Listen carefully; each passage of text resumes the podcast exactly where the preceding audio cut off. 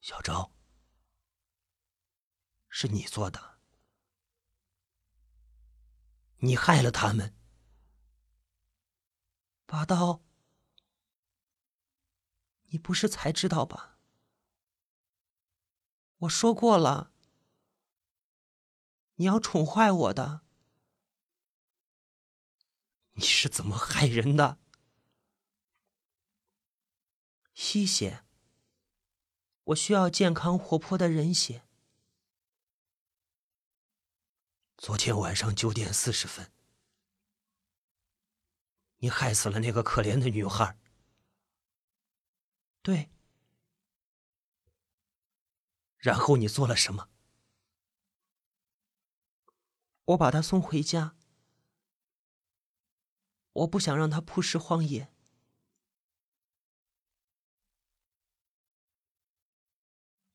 不瞑目，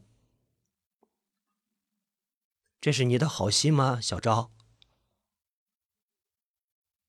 啊？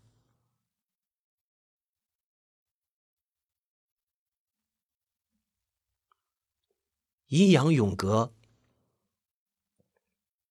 你我能够相识相亲，已经不知是多少轮回的九转造化了，小昭。你比我还要清楚，是吗？我感觉你的温暖，你的美丽，你的柔情，和你让我迷醉的气息。可是小昭啊，我亲爱的女孩，还要有多少人的血，你才能还阳？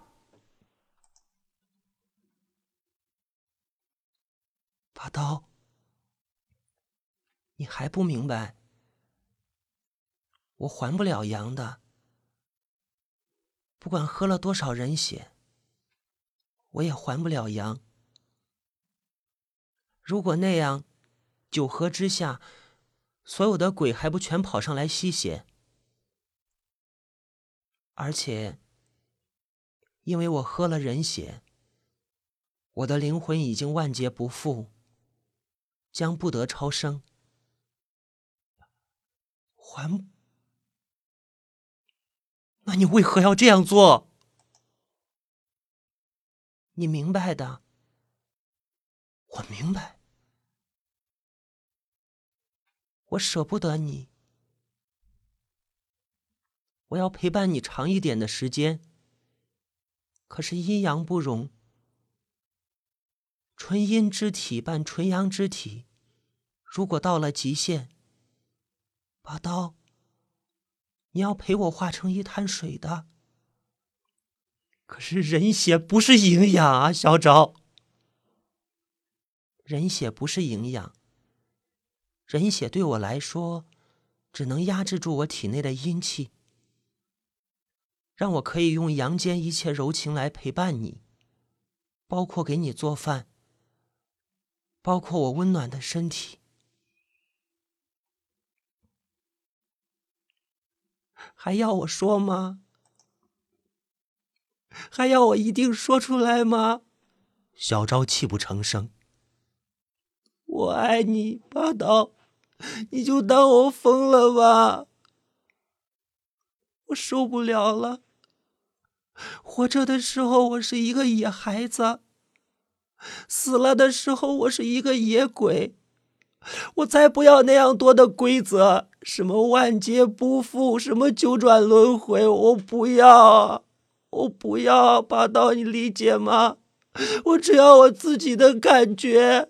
可是那些女孩，那些生灵，他们的感觉就那么不重要吗？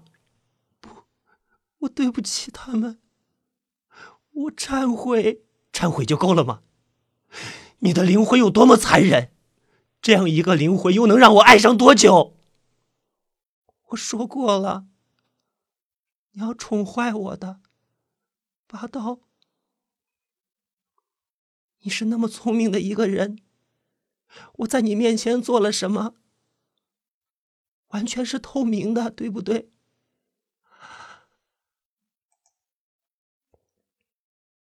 我无语。小昭的情绪慢慢的有些缓和，他悠悠的凝视着我。八刀，你听我说，如果爱情真的发生，总有些什么要永远失去，总有些什么人要被永远的伤害，你明白吗？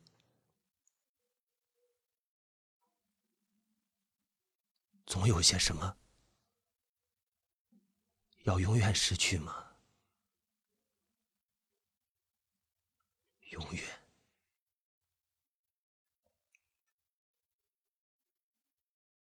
我默默的盯着裁衣台上，神思有些恍惚。室内的灯光不是很明亮，台案中间那把金剪刀发出炫目的光芒。小昭惊叫一声：“拔刀！”但是他已经来不及阻止我。那把金色剪刀划过我的左臂，然后苍啷啷啷落向地面。我看到有血柱从我的左臂深处飞出来，缓缓的喷呐，仿佛是电影里的慢镜头。我微笑了，原来失血的感觉是这样一种精神恍惚的愉快啊！小昭扑了过来，他抓住我的左臂，用嘴唇覆盖住我的创口。他的嘴唇温热而湿润，口腔中却有一股冰澈的气息喷出来。我感觉到汹涌而出的血流，因为这股气息而显得凝滞。我用右手按住他的头，不让他动。我似乎听到了女孩喉咙中咕噜咕噜的咽血声。小昭的头向侧面一闪，挣脱了我。他的脸上，泪水和鲜血混合在一起。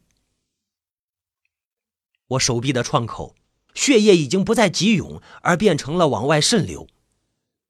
我很不甘心，我抓住小昭的头发，又用力的想把他的头往我的左臂上压。你喝呀，你喝啊，你喝，你喝啊！为什么不喝了？我还有的是血，你喝啊！拔刀，我吸血是为了什么？我吸你的血，那又有什么意义？你别疯了，好不好？是，我疯了，我疯了，是你让我疯狂的，是你让我认真的。我爱你，爱你，让我吸干我全身的血，不行吗？不行吗？可我是鬼啊，你要不了我的。你说过了，阴阳不伦，天理难容，这当不得真的。好好的，霸道就让我陪你这段时间，然后，小昭说着又挣脱了我，我竟然是把握不住他的，尽管他娇娇小小的像个洋娃娃，我试图想抓住他，可是他在躲闪我，他是精灵，我当然抓不住他。我的血滴滴答答的落在地面，我简直要给气晕了。最后，我将他压在裁衣台上，我们的嘴唇纠缠在了一起。从未品尝过这样五味俱杂的吻，血的腥，泪的咸，还有来自他体内冰彻的阴寒。小昭的表情有了诸多娇羞，他不再让我吻他。不要这样拔刀，我不习惯的。再说，我体内的阴气你要受不了的。他依偎在我的怀里，像只疲倦而幸福的小猫。拔刀，说你爱我，我爱你，不算。再来。我爱你，是真的吗？你会爱一个鬼吗？我爱你，爱你要吃了你，要吃了我，这么恨我？小昭抬头凝视着我，眼光中有些哀婉。我忍不住去吻他的眼睛，他怕痒似的缩起了身子。我又去吻他的唇，但是这次我感觉不到他口中那种冰彻的感觉。他的嘴唇紧紧的闭着，但是却并不躲避。我的手抚摸他的头发，这是鬼身上唯一与人有相同感觉的地方。很多人恨我，哪能呢？你那么可爱。是啊，很多人都这么说。但因为爱我，所以恨我。为什么？因为我是个任性的人。我贪得无厌，不可理喻。我看不出来。我一直在温情的抚摸他，他的肌肤凉爽而滑软，他细腻的脸颊依然呈淡淡的胭脂色，娇艳可人。小昭在我的怀抱中坐直了身体，他的手臂环绕上我。拔刀，你知道吗？爱情对我来说，是这夜里的昙花。绽放之后，会迅速枯萎的。室内很安静，外面却有狂风呼啸而过。我听到小昭的声音，轻轻的，带了点羞涩。我体内的血也像这春天的狂风一样呼啸起来。莲蓬。让我绽放好吗？让我绽放好吗？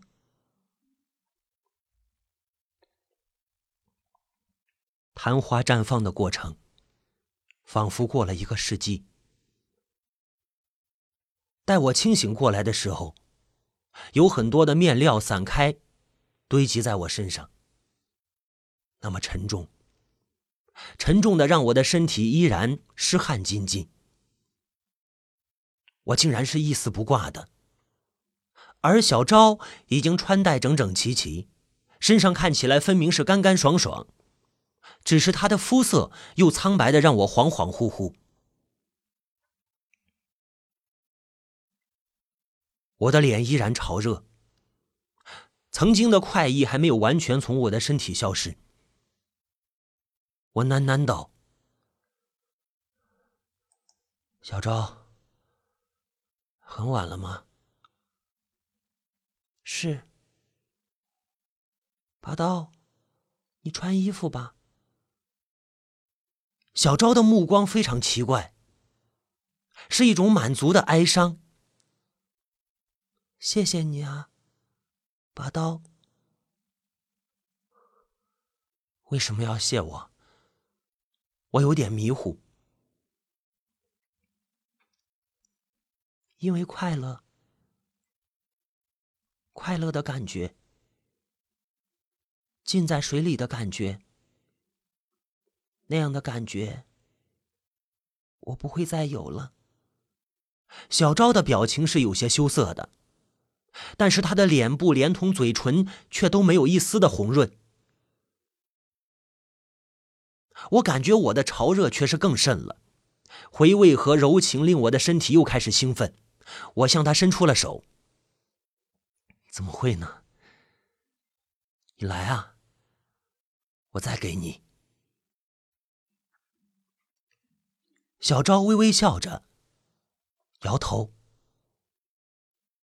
我也笑。你怕我累着吗？啊？我的手在面料下面摸索着，我的语气变得亲昵而猥琐。小昭，他不会累的，他在向你示意。我打开来给你看看啊。小昭的笑容却落寞下来，直至冰凉。呃，我怔住了。小昭说道：“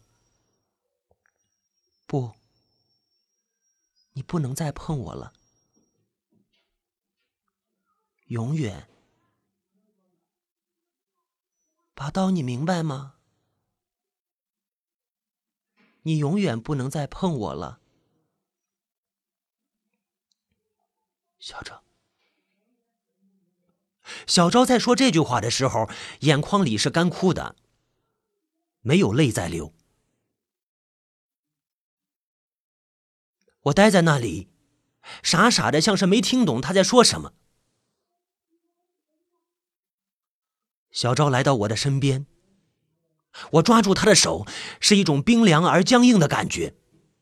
我的手在他身上游走，手臂、大腿，最后我抓住他的乳房。这曾经的温软而充满弹性的尤物，可现在给我的感觉却是僵硬而死寂。我的手滑落下来，鼻翼中的酸楚喷薄欲出。小昭的笑容里充满了哀伤。现在你对我还有点感觉。一会儿，你又什么也感觉不到了，就像我刚来时那样。我说过，我的爱情像昙花，绽放了，也就消失了。我不后悔。带着这样一份满足的感觉，小昭后退着离开我。拔刀，我足够了。现在我要走了，你会想我吗？拔刀，这一次可能真的就是永别了。你会想我的，对吗？对吗？对吗？小赵！我大叫一声，从裁衣台上坐起来，很多的面料滑落到地面。拔刀！小昭也叫道：“有人来了，你倒是快穿衣服啊！”在我的衣服还没有完全穿好之前，铁八卦刘芷一破门而入。我愣在那里，像是不认识这个人似的。铁八卦刘芷一，一身唐装，长发在脑后结了一个马尾，斜背着一把红缨长剑。室外还有人在嘶喊着，一片火把照亮了夜空。我回头看，我以为这时候小昭早就消失了。可现在他竟然还站在那里，我急了。小昭，你快走啊！你快走啊！小昭摇着头，大大的眼睛里没有任何表情。不，我不走。你疯了！我早就疯了呀！你别废话了，你快走啊！他走不了。我听到刘芷一底气沉雄的嗓音：“拔刀同志，你鬼迷心窍，快让到一边！”说话之间，刘芷一已经出手，我的耳边传来空气的撕裂声，但是我不知那是什么掠过。我再看小昭，他的旗袍绽开，碎成了丝丝缕缕。我愕然看到小昭惨白的像雪一样的身躯，赤裸在火把的迷乱中。有什么东西没入他的身体里？有血在流出来，那血是青色的，浓稠而无力。又一枚东西击中了小昭，这次我看清了，是刘芷一据说从来不离身的秦半两大钱，打得小昭的皮肤暴起。小昭，我哀嚎一声，冲过去抱起了小昭。小昭的身体已经很轻了，轻的让我感觉不到他。在这一刹那，又是一枚秦半两飞来，我惨叫一声，这一枚大钱结结实实的击在我的后背，我痛的是面部都在痉挛，但是我还是紧紧的抱住小昭。我还能听到小昭的声音，像是从水底再浮出来。拔刀，再说一声爱我好吗？我爱你，我爱你，可是你不能走，你不能走，小张，小张，你一定不要走，你一定要陪我好吗？你不能走。那怎么可能呢？天下的事总有结束的。我不要结束。八刀，你冷静一点。来，亲爱的，你看着我的眼睛。小昭美丽的双眸中有了一丝光泽。看着我啊，八刀，看着我。我的目光将永远的依附着你。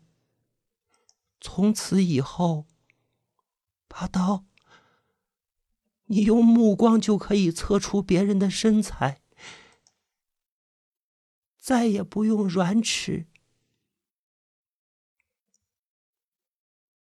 好玩吧，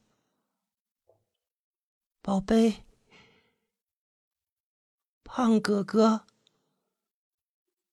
为啥叫我胖哥哥？小赵，你以后要长胖的呀，我看得到。这是小昭最后的一句话。随后，他就从我的怀抱中消失了。我一直用力的抱着他。现在我自己抱住了自己，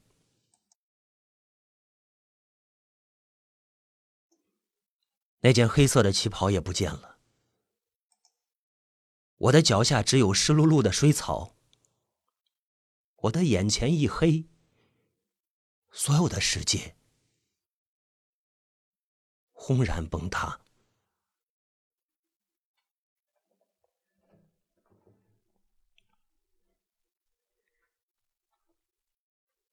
凌晨的时候，我被送到了医院。我一直在昏迷中。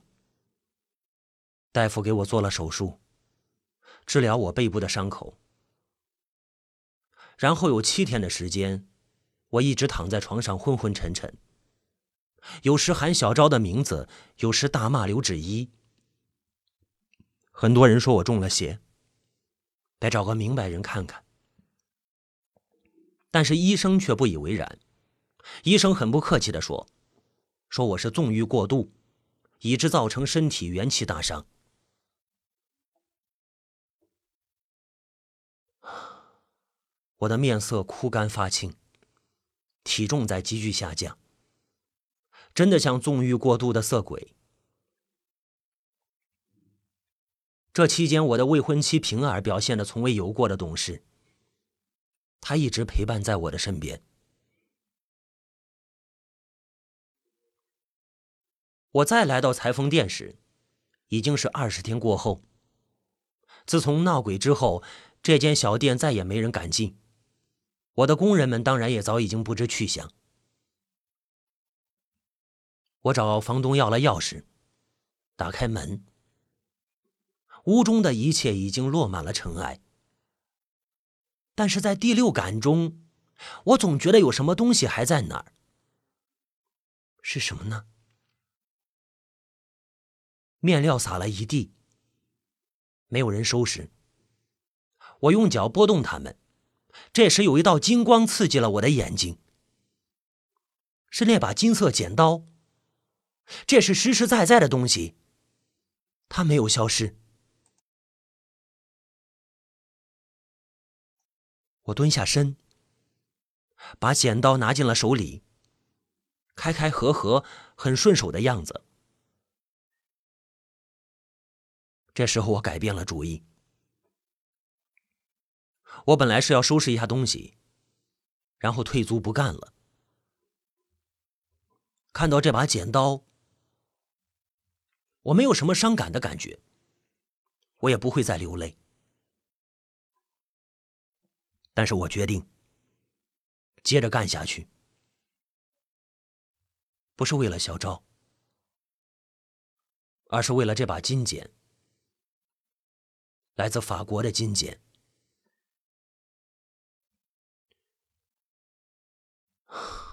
重新开业之后，没有什么生意，也没有人来帮我。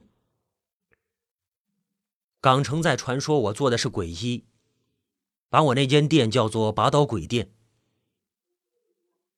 我决定做一件旗袍，我也不知是否还有来生的小昭。为此，我在梅雨的季节远行南方，选了上好的丝绸锦缎。我跟平儿以及他们家的关系慢慢变得淡漠。我无所谓，我觉得自己是一个没有将来的人。